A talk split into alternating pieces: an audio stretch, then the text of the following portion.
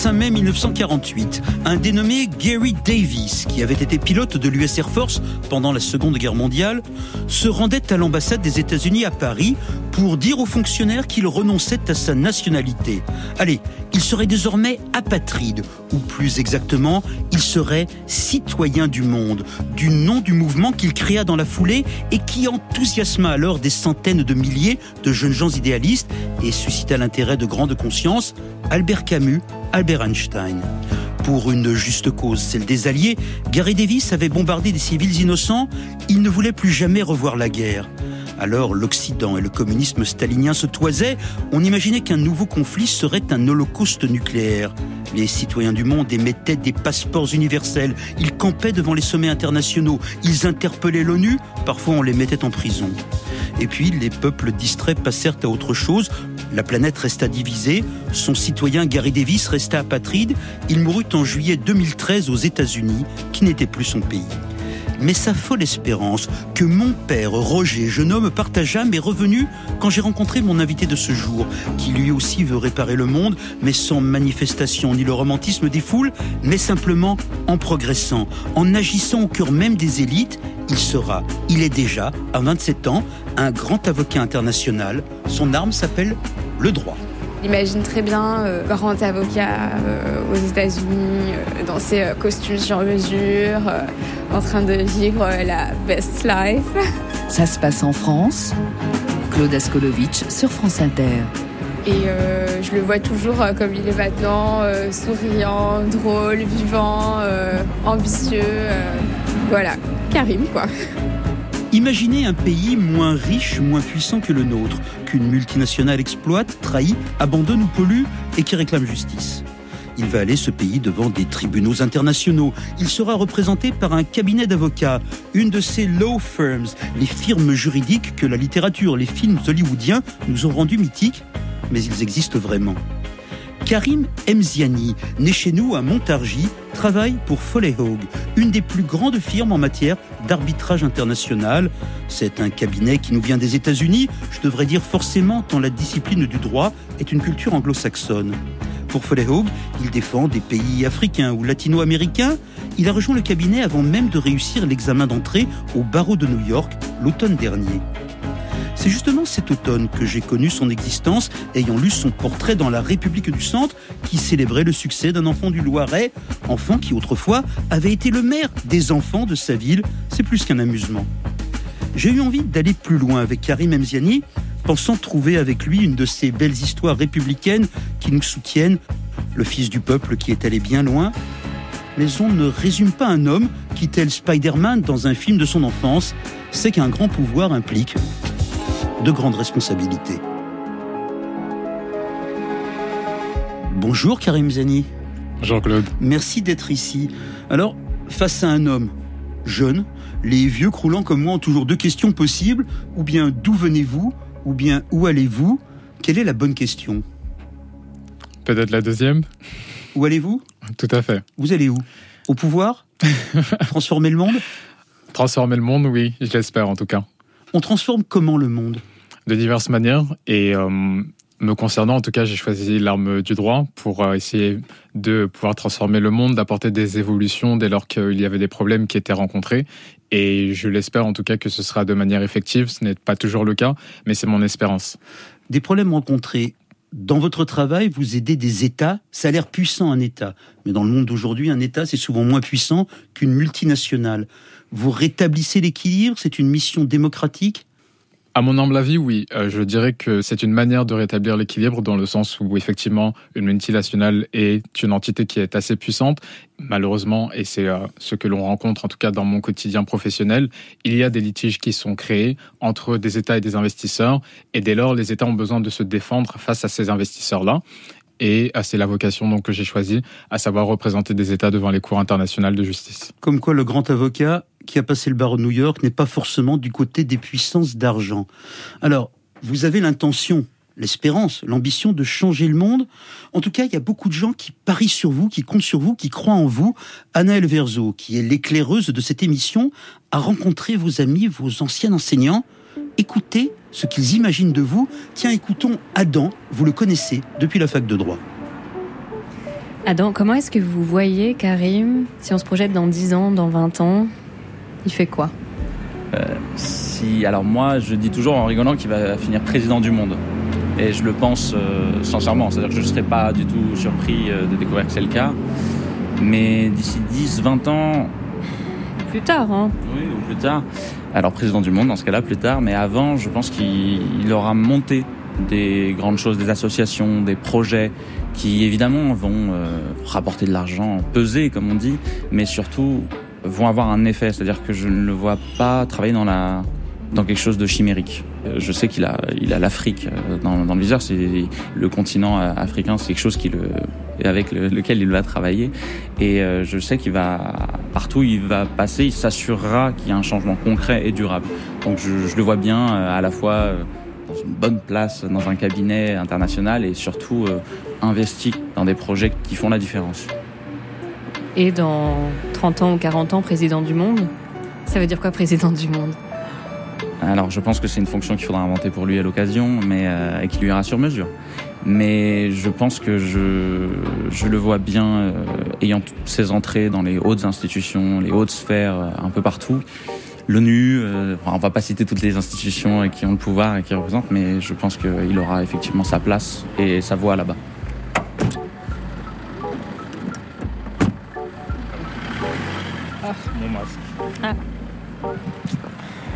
Voilà le lycée en forêt. Et donc juste derrière nous, en face du lycée, il y a la forêt. Une grande forêt. Qui commence là, mais qui euh, parcourt plusieurs villes, donc ça va très très très très loin communication établie. Oui. Oui, bonjour, c'est Madame Marion. Euh, je suis avec euh, donc Karim Mziani, une journaliste. Donc, est-ce que vous pouvez nous ouvrir, s'il vous plaît? Bien sûr, allez-y.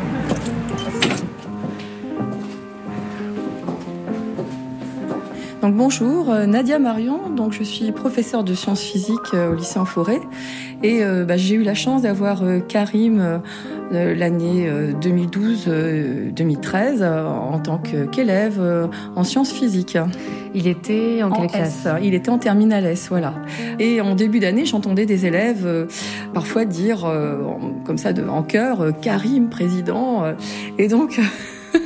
Au début, Karim président quand même, ils étaient un petit peu fort. Et bah, pourquoi? Enfin, je me posais des questions. Pourquoi cette admiration pour Karim? Parce que je le connaissais pas encore. Et c'est vrai que par la suite, je me suis rendu compte, ben voilà, comme il avait toutes ces qualités humaines et euh, quand il y avait un problème, c'était Karim qui, au nom de la classe, qui, euh, qui exposait le problème, mais euh, bah, sans vague, de manière diplomatique. Si bien que bah, on ne pouvait pas refuser quoi que ce soit. Donc c'est peut-être voilà, par rapport à ses qualités. Et c'est vrai que moi, je le verrais bien diplomate, oui. Président. bah, président, parce que bah, il a un charisme en fait, c'est ça. Il est... Et puis une capacité de travail incroyable en fait, oui. Bonjour, je m'appelle Géraldine Chonavel, je suis professeure de mathématiques au lycée en forêt depuis 1999. Euh, si on fait une projection, dans 10, 20 ou 30 ans, comment vous voyez Karim? Je pense qu'il sera à la tête d'un grand groupe de cabinets d'avocats. Je sais pas où dans le monde, mais je pense que je pense que c'est ce qu'il va faire. Sina, avocat, et tu es ami avec Karim depuis combien de temps? Je crois être ami avec Karim depuis euh, au moins 4 ans. On était à Paris Dauphine. Euh, on avait un master à Paris Dauphine, euh, qui était un master en droit des affaires internationales et européennes. Et tu te rappelles de, du moment de votre rencontre? Alors, je me rappelle surtout de avant la rencontre. Euh, j'avais une impression de Karim qui était un peu du garçon euh, très organisé, très intello, très carré, euh, ce qui est totalement à l'opposé de ce que j'étais. Notre véritable rencontre était assez intéressante parce que c'est parti de moi qui le taquinais un petit peu sur ça justement et au final ça a développé une très très forte amitié. Bonjour, je m'appelle euh, je m'appelle euh, j'ai 26 euh, ans. je suis consultante en communication corporate et je suis également une amie de Karim depuis très très très longtemps. Ça fait 19 ans que vous vous connaissez avec Karim 19, oui, c'est ça, 19 ans. Et alors, est-ce que tu pourrais réfléchir à un, un moment qui t'a particulièrement marqué avec lui? On a fait le, un stage de comédie, de comédie musicale sur le thème des pirates. Et du coup Karim enfin on était tous les deux dans le dans la comédie musicale. On chantait on dansait et, et, parce que Karim est un très très bon chanteur et un très très très très bon danseur coup ça vous arrivé souvent de danser ensemble?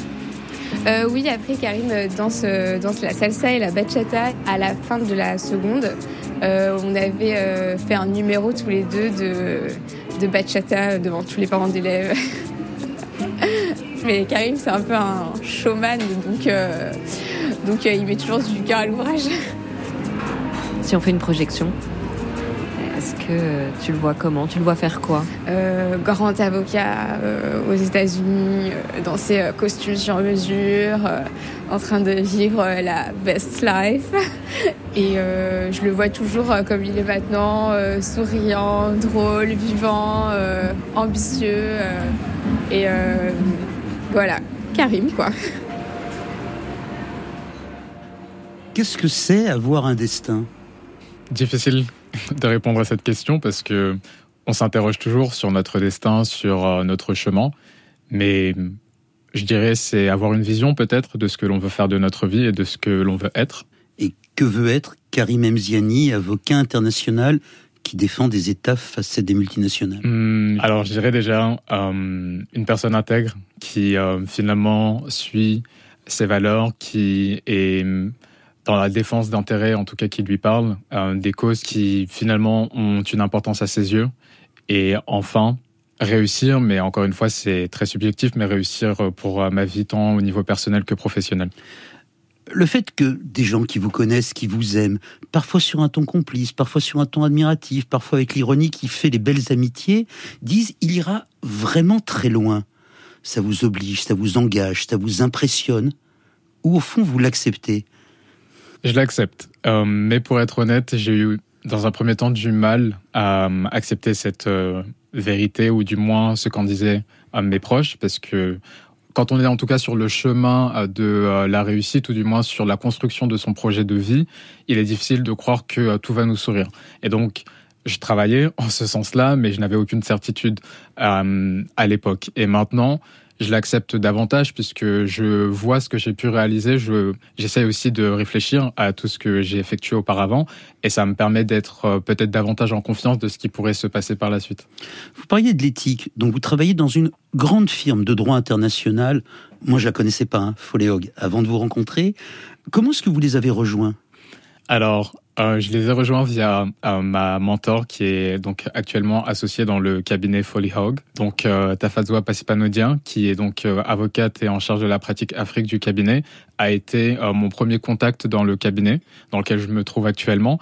Et à ce qui m'a particulièrement intéressé en lui parlant, c'était de voir que en tant que femme zimbabwéenne, ayant effectué ses études aux États-Unis, elle arrive à, son poste d'associé à la tête de la pratique Afrique, qui sont des éléments qui sont importants pour moi, puisque je me retrouvais d'une certaine manière en elle, dans mon identité personnelle et dans ce qu'elle voulait construire.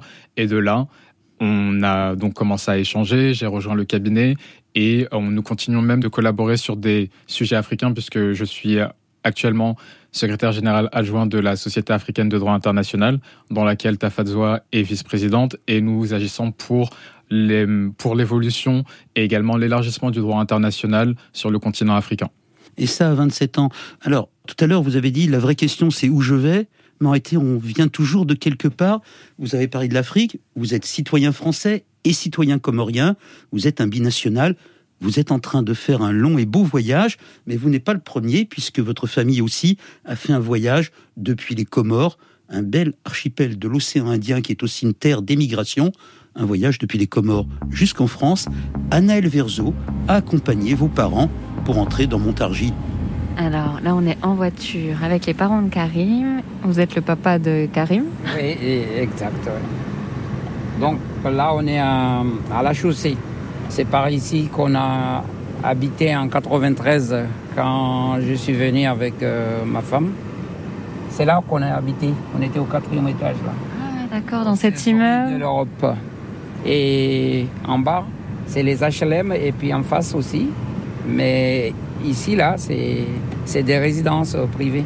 C'est un quartier euh, populaire. Et vous avez déménagé pour quelle raison? Ben, Parce que ici, c'est dans les immeubles, on est parti prendre une maison. Ah, oui. Plus de place et un jardin sans doute. de place et puis aussi, vous savez, dans les quartiers populaires, euh, quand on a des enfants, on, craint que vos enfants ils vont faire des mauvaises fréquentations. Et je vous ai pas demandé, vous travaillez à, à Montargis? Euh, Oui, je travaille euh, à Montargis. Vous êtes livreur? Oui. Vous livrez quoi euh, Les colis d'Amazon et puis de colis particuliers. Alors, Karim est né le 16 juin 1995. 1995, ouais, exact, oui. Ah. Mais alors, vous avez combien d'enfants? J'en ai sept, mais Karim, c'est le cinquième. Terminus. Merci beaucoup.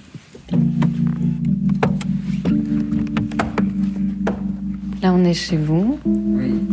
Donc, dans la maison dans laquelle Karim et ses frères et sœurs ont grandi. Donc là, je crois qu'elle a un moment de la maison, elle veut qu'on mange. Elle arrive à aller travailler le matin à l'hôpital. Et après, on repart à 15 h Jusqu'à Jusqu'à 19 h Et donc, ce qu'elle fait à l'hôpital, c'est. Elle fait la ménage. Oui, elle fait la ménage et elle est agent d'entretien. Et là, donc, euh, y a des. Je vois des objets qui viennent d'un peu partout, j'ai l'impression. Hein Vous avez voyagé beaucoup, non? Euh, oh, Moi, souvent, euh, moi j'ai voyagé beaucoup, mais en Europe. Vous avez sans doute dû donner l'envie à Karim de voyager? Oui. Ah oui.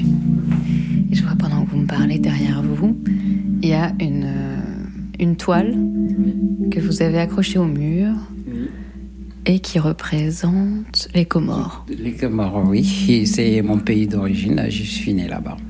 Et ma femme également. Donc euh, voilà. Je suis franco-comorien. Voilà.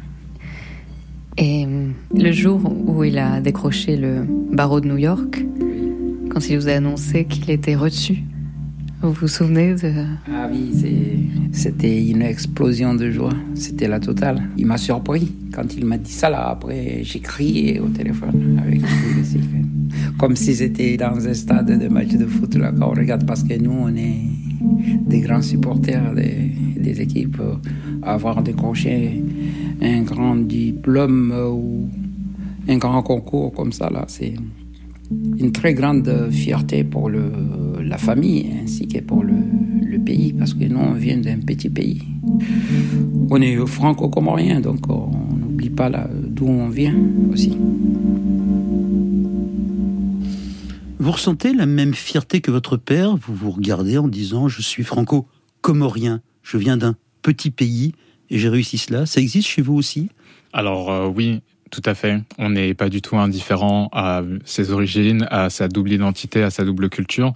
Et donc oui, ça existe et hum, je le ressens moi personnellement, mais notre entourage veut également nous le faire ressentir puisque c'est important euh, aux yeux de mon père, de ma mère, mais c'est également important aux yeux de la communauté comorienne, de mes cousins, de euh, mes oncles, mes tantes et même de mes amis qui sont comoriens également. Est-ce que ça laisse de venir d'une famille immigrée?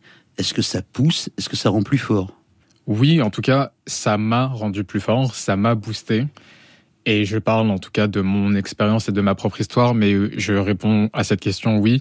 Ça m'a donné également une force euh, de pouvoir avoir euh, cette double culture, cette double identité, de comprendre finalement des, des enjeux euh, qui nous sont différents, d'être ouverts vers d'autres cultures, vers d'autres horizons. Et donc, ça a été tout à fait un avantage pour moi. Vous êtes allé très loin pour vous former, vous avez étudié en Chine, vous avez travaillé en Argentine, vous avez étudié aux États-Unis, mais en même temps, je me demandais si le vrai voyage, les vrais voyageurs, les vrais aventuriers n'étaient pas vos parents. Totalement, euh, je suis tout à fait d'accord avec cela, et je l'ai compris à chacun de mes départs. Donc euh, quand je me rendais en Chine, quand je me rendais aux États-Unis ou en Argentine, je voyais l'émotion grandissante de mes parents, je voyais mon père être de plus en plus ému, alors que mon père n'exprime pas beaucoup ses sentiments. Et ça a été quelque chose de très étrange pour moi. J'ai vu également pour la, première fois ma mère pleurer. Quand je suis allé aux États-Unis, je n'avais pas pris de billet retour parce qu'il y avait pas mal d'incertitudes. J'envisageais de rester, mais j'en étais pas certain. Et je me rappelle avoir vu ma mère me regarder. Et à ce moment-là, j'ai compris qu'elle se revoyait partir elle-même des Comores pour aller en France. Et c'était un échange à un moment très très fort que je garde toujours en, en mémoire puisque c'est finalement des moments qui sont rares. Quand vous étiez petit, vous aviez conscience de la force de vos parents? Alors, quand on est enfant, je pense que on ne le voit pas de suite. Et en grandissant, on s'en rend de plus en plus compte. Et euh, je l'ai vu puisque mes parents se levaient très tôt, comme mon père l'explique. Ma mère se lève à 5 heures du matin pour aller travailler. Et ça, je m'en suis rendu compte puisque euh, quand on devait aller à l'école, euh, maman n'était pas là. C'était papa qui nous accompagnait à l'école primaire. Et euh, ensuite, papa allait travailler, maman rentrait un peu plus tôt. Et donc oui, on se rend compte et on s'en rend compte et je pense également que ça nous inspire. En tout cas, ça m'a inspiré. Je sais que ça n'a aussi pas laissé indifférent mes frères et sœurs et ça nous donne peut-être une motivation supplémentaire pour se surpasser dans la vie. Est-ce qu'on sait suffisamment en France que les immigrés, ceux qui font le voyage, sont des êtres exceptionnels, plus courageux, aussi parce qu'ils n'ont pas forcément le choix, que la moyenne des gens alors il y a différents types de courage et encore une fois c'est euh, une vision qui euh, est, assez subjective. Moi j'estime que oui, d'autres personnes me diront que non. Mais je pense en tout cas qu'en France de plus en plus on raconte ces histoires-là, on est de plus en plus conscient de ce que ça implique et pour avoir connu ce qu'est le départ, euh, qui n'est pas un départ définitif, c'est vrai que c'est dur. C'est dur de partir, de finalement se déraciner de l'endroit d'où l'on vient, de partir de zéro, de devoir refaire ses preuves, de devoir s'intégrer à un univers qui est tout à fait étranger à ce que l'on a l'habitude de connaître. Oui, c'est difficile et oui, j'estime en tout cas que euh, via cette histoire-là, via le parcours de mes parents, ça fait de personnes courageuses. Euh, on vient de quelque part, on vient d'une famille modeste, prolétaire, peu importe si elle est immigrée ou d'un coin de la France, et puis on va loin on devient un grand juriste, un avocat international, un bourgeois, un écrivain, peu importe. Est-ce qu'il y a ce remords chez vous? Est-ce qu'il y a cette inquiétude de perdre le fil avec vos parents qui exercent des métiers indispensables mais modestes? Non.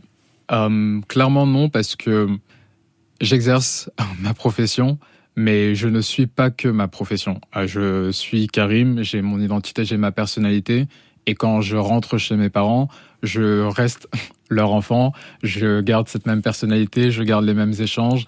Et ce qui importe, au fond, c'est ce que euh, c'est l'amour que je leur porte et également l'amour qu'ils me portent. Et cet échange et cette possibilité de pouvoir nous comprendre et donc partager des moments qui sont précieux. Est-ce que nos origines nous marquent, nous résument, nous disent?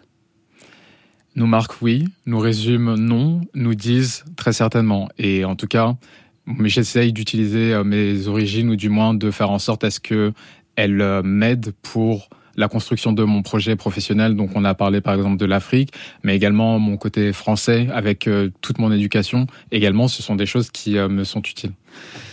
En tout cas, je vous demandais hein, si les origines nous marquent. Vous, vous marquez les gens. On l'avait déjà entendu tout à l'heure. Anaël Verzo, que vous avez marqué, ça je peux vous le dire, à continuer d'explorer enfants, ceux qui vous connaissent, bah, vous laissez pas indifférents, et ce, dès l'école. Je m'appelle Idriss. Je l'ai rencontré au CP. Et euh, c'est euh, l'un de mes premiers amis euh, dans la cour de, de récréation. Au CP, vous aviez 6 ans. C'est ça. Et maintenant, on a 26, donc ça fait 20 ans. C'est bien de me le faire remarquer. Euh, moi, je rentrais du conservatoire euh, de musique, parce que j'ai fait euh, 10 ans de piano. Et quand je rentrais avec mes parents, je, je le voyais souvent euh, rentrer de Leader Price, où lui faisait les courses euh, pour toute sa famille. Et je me suis fait la réflexion que on était très très proches, géographiquement parlant, et pourtant on vivait dans deux mondes assez, assez séparés. À 6 ans, il faisait les courses déjà? À 6 ans, euh, il faisait les courses déjà et c'était euh, le pilier de sa famille. Enfin, c'est, il est assez impressionnant sur, sur ce, sur ce point-là. Alors, je m'appelle euh, Seidi Ba. Pour Karim, bah, on se connaît depuis tout petit. Aussi loin que je me souvienne, il y a Karim qui était à côté de moi. C'est un peu le, le frère jumeau d'une autre famille parce que Karim, il habitait en fait au-dessus de chez moi. Quand on a appris que Karim avait eu le barreau de New York, mon père me disait encore oui Karim c'est un fils à moi. Et mes parents étaient heureux comme quand moi j'ai eu le barreau. Très tôt il s'est mis à travailler. À partir de 16 ans peut-être ou... là, Même avant il me semble. Karim il travaillait dans un, chez un dentiste il me semble. Il était à l'accueil quand on était encore à Montargis et qu'il était au, au lycée.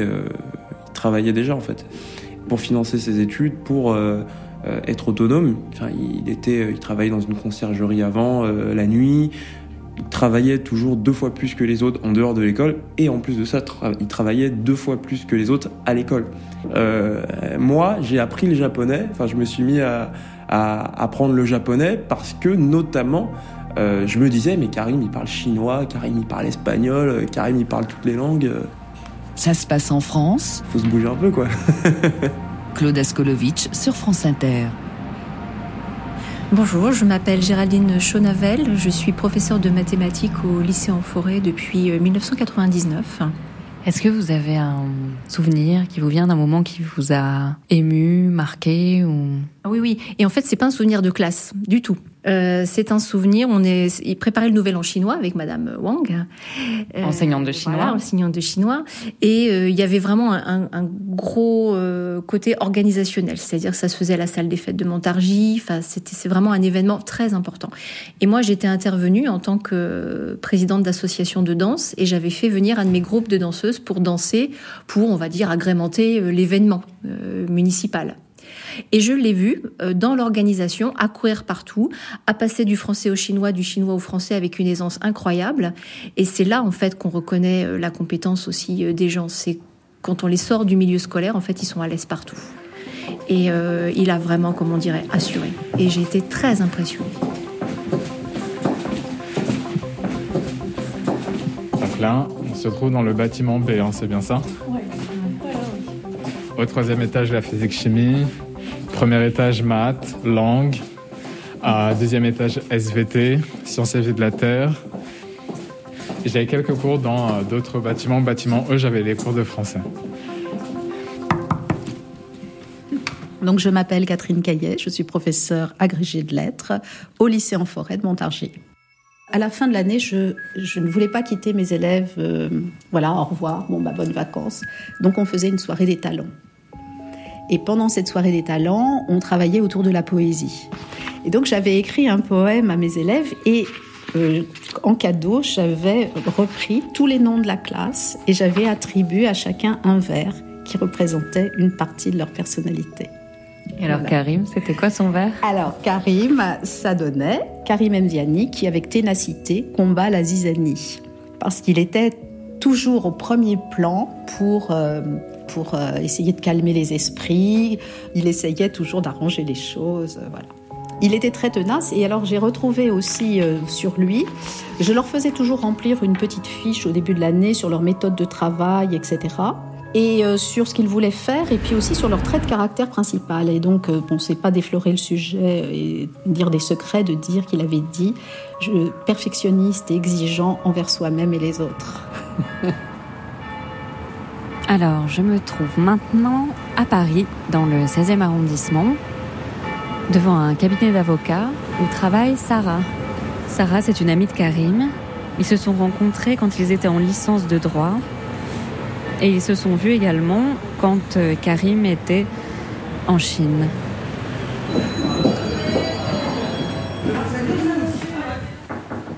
Bonjour, Sarah, enchantée? enchantée également. Ah, je vous en prie. Euh... Karim, c'est quelqu'un avec qui euh, j'ai l'impression d'avoir grandi. C'est vraiment quelqu'un qui attire les gens à lui. C'est quelqu'un d'extrêmement souriant, qui est extrêmement positif. C'est quelqu'un qui, qui, a vu l'obstacle et qui a dit d'accord, bah, comment on va faire autrement? Comment, euh, là voilà, j'ai besoin d'un prêt bancaire, la banque me refuse parce que j'ai pas les conditions, j'ai pas les bonnes conditions qu'eux ils ont, on va faire autrement. On va aller chercher toutes les bourses possibles et imaginables. Et en faisant ça, il, il a trouvé la bourse d'excellence euh, du gouvernement américain. Il est rentré dans un réseau de personnes qui sont extrêmement brillantes. Donc, euh, bah, continuez à lui dire non. il va trouver d'autres solutions et qui sont presque par leur créativité qui vont lui apporter encore plus. Donc, c'est quelqu'un sur ce point exceptionnel. Quelqu'un d'exceptionnel. Karim Mziani, avocat international, on cherche à comprendre avec vous ce qu'est l'éthique de l'ambition et comment on se construit. Vous avez compris tout de suite, très jeune, à 6 ans, quand vous faisiez les courses, que vous n'auriez pas d'autre choix que de travailler, travailler plus que les autres? À 6 ans, non. Je le faisais parce que mes parents m'avaient responsabilisé et j'estimais que ça faisait partie de mes obligations. Mes parents travaillaient assez tôt, il fallait qu'une personne s'en occupe. Euh, voilà, donc très vite, j'ai effectué les courses pour la famille, euh, je faisais les devoirs avec euh, mes frères et sœurs, je les accompagnais à l'école et j'ai vécu une très belle enfance. En tout cas, moi, ce n'était pas un poids, mais au fur et à mesure, en tout cas, de ma construction personnelle, effectivement, je me suis rendu compte qu'il fallait travailler davantage, deux fois, trois fois, cent fois plus, pour atteindre mes objectifs, puisque euh, je ne partais pas du même niveau. À 6 ans, 7 ans, 8 ans, vous aviez des objectifs? Bah, d'être le premier de la classe. D'accord, ça c'est un bon objectif. oui, mais ensuite au collège, je commençais à avoir des aspirations. Je voulais être euh, médecin, je pensais déjà à la carrière d'avocat également. Donc oui, ça, ça faisait partie de mes objectifs. Et pour y arriver, il fallait avoir des bonnes notes, il fallait être euh, rigoureux, il fallait être exigeant. Et c'est peut-être pour ça que je me suis construit de cette manière-là. J'en parlais au début de l'émission, vous savez, le mythe français de la belle histoire républicaine, Albert Camus, qui n'aurait rien été sans son enseignant, ce qui est vrai. Est-ce que vous êtes une belle histoire de l'école républicaine? À moitié. Et je dis à moitié parce que il y a donc une moitié à savoir l'école qui effectivement m'a formé. J'ai rencontré des enseignants qui euh, m'ont poussé. J'ai également travaillé énormément pour faire en sorte d'en arriver là. Mais les enseignants exigent, pardon. Il y a encore des Monsieur Germain pour se référer encore à Camus. Ça, ça existe. Oui, oui, oui, tout à fait. On les entend justement témoigner. Ils existent et c'est aussi ce pourquoi je voulais leur rendre hommage, puisque ces personnes-là m'ont aidé. Il y en a un qui n'est plus de ce monde, donc on n'a pas pu l'interviewer, qui vous amène à la lecture. Tout à fait, Monsieur Olanier, qui était mon professeur de français, latin et grec ancien au collège.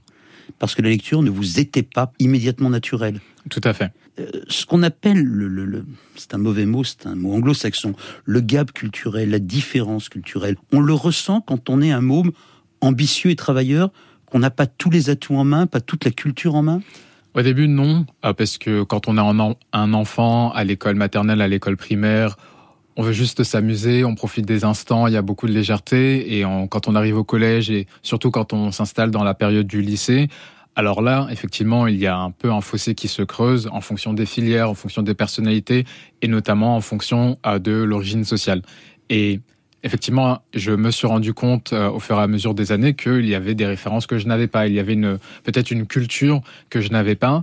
Et quand j'entre à l'université, que j'intègre voilà des grandes structures, des cabinets d'avocats, on voit également qu'il y a une sorte de socle qui euh, finalement appartient à des euh, personnes qui font partie d'une certaine classe sociale. Et, euh, et donc oui, je n'avais pas ce bagage-là, j'ai dû me l'approprier, j'ai dû l'acquérir.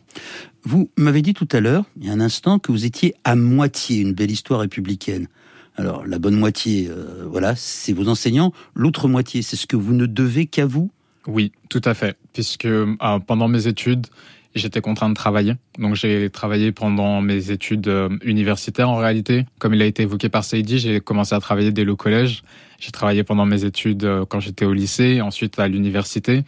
Euh, j'ai financé tous mes départs à l'étranger, donc en Chine, en Argentine, aux États-Unis. J'ai trouvé des moyens là où les possibilités ne m'étaient pas offertes, notamment via un prêt bancaire ou autre. Donc je travaillais pendant l'été, je travaillais pendant l'année universitaire. Et il fallait aussi avoir d'excellents résultats. Et donc oui, je pense que l'autre moitié, je la dois à moi-même. Il y a quelque chose qui est intéressant, c'est vous partez de Montargis, vous travaillez, vous arrivez à Paris, vous n'y restez pas. Alors, il y a eu la Chine, mhm. vous avez appris que le droit international là-bas sert à prouver que des cailloux dans l'eau appartiennent à la Chine, comme ça on peut aller plus loin. Vous avez travaillé en Argentine, mais il n'y a pas que ça. On a entendu tout à l'heure votre père raconter ce qu'était pour lui, comme rien, le rêve de la France. Vous, vous aviez un rêve américain, du moins si j'en crois Madame Véronique Bouchard, qui était votre professeur d'anglais à Montargis, se souvient de vous, élève, quand un président cool régnait à Washington. Je me rappelle très bien en fait du jour où il m'a dit euh, en première, en tout début de première, qu'il voulait découvrir les États-Unis. Et je me rappelle vraiment du cours, on travaillait sur, euh, sur les droits des, des Africains américains aux États-Unis. On voyait dans ses yeux que, que c'était la passion. Barack Obama, c'était l'icône pour lui, c'était vraiment euh, l'image de la réussite. Et ce jour-là, il m'a dit, Madame, moi un jour j'irai aux États-Unis. Et, voilà. Il aimait beaucoup. mais on communiquait, on échangeait beaucoup de messages quand il était aux États-Unis. Il, nous a fait vivre euh, les, dernières élections américaines en direct. Il nous envoyait des messages, des films qui tournaient dans la rue que j'ai pu montrer à mes élèves. Enfin, c'était, vraiment bien. C'était donc pour Obama l'Amérique? Obama m'a encouragé à l'Amérique. Est-ce que c'était parce que c'est un pays où on parle des choses qu'on ne sait pas aborder en France, les questions d'origine, de couleur de peau, de race, d'identité, ou est-ce que c'était l'Amérique parce que c'est la terre d'excellence du droit? En tant que lycéen, dans un premier temps, c'était lié au fait qu'il y avait effectivement ces débats euh, sur euh, des questions historiques, des questions culturelles, des questions d'identité. Le, les mouvements des euh, droits civiques m'a beaucoup parlé, je me suis beaucoup renseigné dessus. L'arrivée de Barack Obama à la présidence a également été un sujet dont on a entendu parler longtemps à travers le monde. Et donc oui, ça m'a attiré vers les États-Unis. Et dans un deuxième temps, en tant qu'étudiant plus ou moins accompli, ça a été la culture du droit et le fait finalement d'ouvrir ses horizons juridiques. Alors, j'ai trouvé un tweet, trouve des trucs hein, sur Twitter, qui vient de votre employeur, donc Foley Hogue. Il date de février 2021. Février, c'était le mois de l'histoire noire, Black History Month. C'est un rendez-vous typiquement américain, et vous étiez mis en avant pour célébrer l'excellence noire. Et vous disiez ceci, au nom de votre employeur, en tant que personne noire, j'ai toujours cherché l'excellence parce que l'échec n'est pas une option, et vous ajoutiez que vous accueilliez les défis avec le sourire est-ce que c'est ça le combo qu'il faut proposer aux jeunes ambitieux, un peu différents de la norme? Savoir que l'échec n'est pas une solution, mais être souriant, ne pas s'énerver, être cool, y aller. c'est ma vision en tout cas. J'estime que face à l'adversité, il faut toujours sourire, il faut toujours avoir une vision positive et c'est de cette manière-là qu'on peut réussir. Mais il est vrai que l'échec, si l'on veut réussir, ne doit pas être une option. Forcément, on échoue, mais il faut éviter l'échec. Le racisme anti-noir, vous l'avez connu? Oui, tout à fait. À quelle occasion? Des petites choses qui piquent, qui font mal, ou vraiment des empêchements?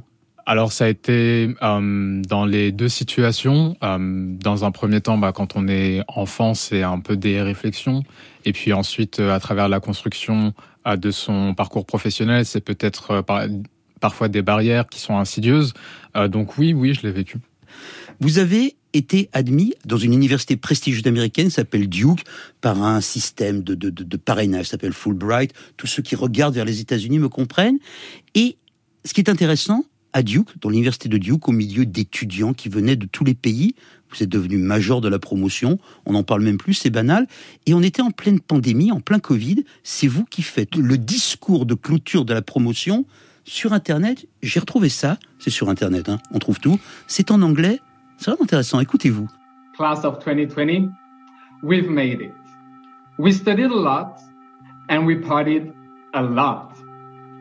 This is your time to show to the world your talent. My LM brothers and sisters, embrace your destiny. Shine bright like a diamond, like Rihanna. Today, we need people like my mother, ma maman, Salimata Mziani, helping in the fight against the pandemic in hospitals. Tomorrow, we'll need you to rebuild the world shaken by COVID 19. My LLM brothers and sisters, thank you so much. Muchísimas gracias. Merci infiniment. Shukran. Discours en toutes les langues. Est-ce que c'est les étudiants en droit international, ceux que vous avez connus à Duke University, ceux que vous fréquentez maintenant que vous êtes avocat, est-ce que c'est une élite idéaliste et heureuse transnationale Les nouveaux citoyens du monde Idéaliste, oui, autrement on n'effectuerait pas ce métier. Heureuse, tout dépend de la vie de chacun. En tout cas, moi je le suis. Et je pense que c'est déjà important et c'est déjà bien. Et hum, effectivement, on a nos idéaux, c'est ce pourquoi on exerce cette profession-là et on espère toujours pouvoir finalement un peu rétablir l'équilibre, pouvoir amener des solutions, apporter des solutions là où on estime qu'il n'y en a peut-être pas forcément. Mais qu'on soit franco-comorien, qu'on soit allemand, qu'on soit néerlandais, qu'on soit salvadorien, on finit par se ressembler quand on est formé dans ces grandes universités américaines, quand on travaille dans ces grands cabinets juridiques? D'une certaine manière, oui, puisque la formation, en tout cas, euh, de ces cabinets, de ces universités-là, est faite de sorte à ce qu'on puisse peut-être euh, faire corps et donc agir ensemble pour un objectif commun. On voit comment vous pensez espérer, peut-être y parviendrez-vous, changer le monde à partir du droit là où vous êtes. La question que je me posais, est-ce qu'il y a un retour au pays natal possible? Ou est-ce que quand on fait partie de l'élite internationale du droit, on s'est éloigné des contingences des Pays-Bas, de la Belgique, de la France, du Zimbabwe, just name it. C'est une excellente question.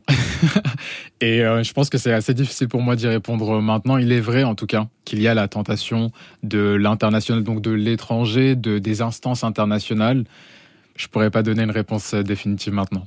Alors, on en termine. On a passé un moment vraiment riche avec vous. Merci beaucoup surtout dans les limites qui sont celles de votre profession, parce qu'on ne peut pas tout dire quand on est en charge d'intérêts plus grands que vous et moi, ceux des États notamment. Anaël Verzo a rencontré quelqu'un qui vous ressemble et se définit pratiquement comme votre autre jumelle. Elle est comme vous, une franco-comorienne, comme vous, une diplômée des meilleures écoles américaines. Elle s'appelle Samia. Vous avez été apprenti juriste ensemble à New York. Entendons ça. Samia? Euh, Je suis une amie de Karim, de Karim Ziani. Parce qu'en fait, là, il est midi, mais vous êtes levé depuis peu de temps. Oui, je suis levée depuis très peu de temps. Donc je, je travaille actuellement à, à, la Banque mondiale. Et euh, donc, mes heures de travail sont calquées sur les heures euh, de Washington. Donc, je commence à travailler à 14h jusque, bon, on va dire 2h du matin, 2h, 3h. Comme Karim. Comme Karim, tout pareil. vous vous êtes rencontrés. Vous êtes rencontrés où, quand? Alors, Karim, on s'est tout d'abord rencontrés virtuellement. Alors c'était l'année dernière. Euh, je m'étais inscrite à, à une conférence euh, qui portait sur le droit international en Afrique et il faisait partie de la liste euh, des organisateurs. Alors moi je suis aussi d'origine comorienne. Donc quand j'ai vu un Karim Ziani sur la liste, donc j'étais très surprise parce que j'ai tout de suite reconnu qu'il était aussi comorien. Euh, donc le premier réflexe que j'ai eu forcément c'était d'aller consulter euh, son profil LinkedIn et, et j'ai vu qu'il avait effectué ses études de droit en France et j'ai surtout vu qu'il habitait à Washington. Et c'était un moment où j'emménageais à Washington. Donc euh, je l'ai écrit, on a beaucoup échangé et ensuite on s'est rencontrés à Washington où je me suis installée l'année dernière. Et euh, bah, c'est comme ça que notre amitié a commencé. C'est, euh, je, dirais même que le terme amitié n'est même pas assez fort. Moi, Karim, je dis toujours que c'est euh, c'est mon frère d'une autre mère.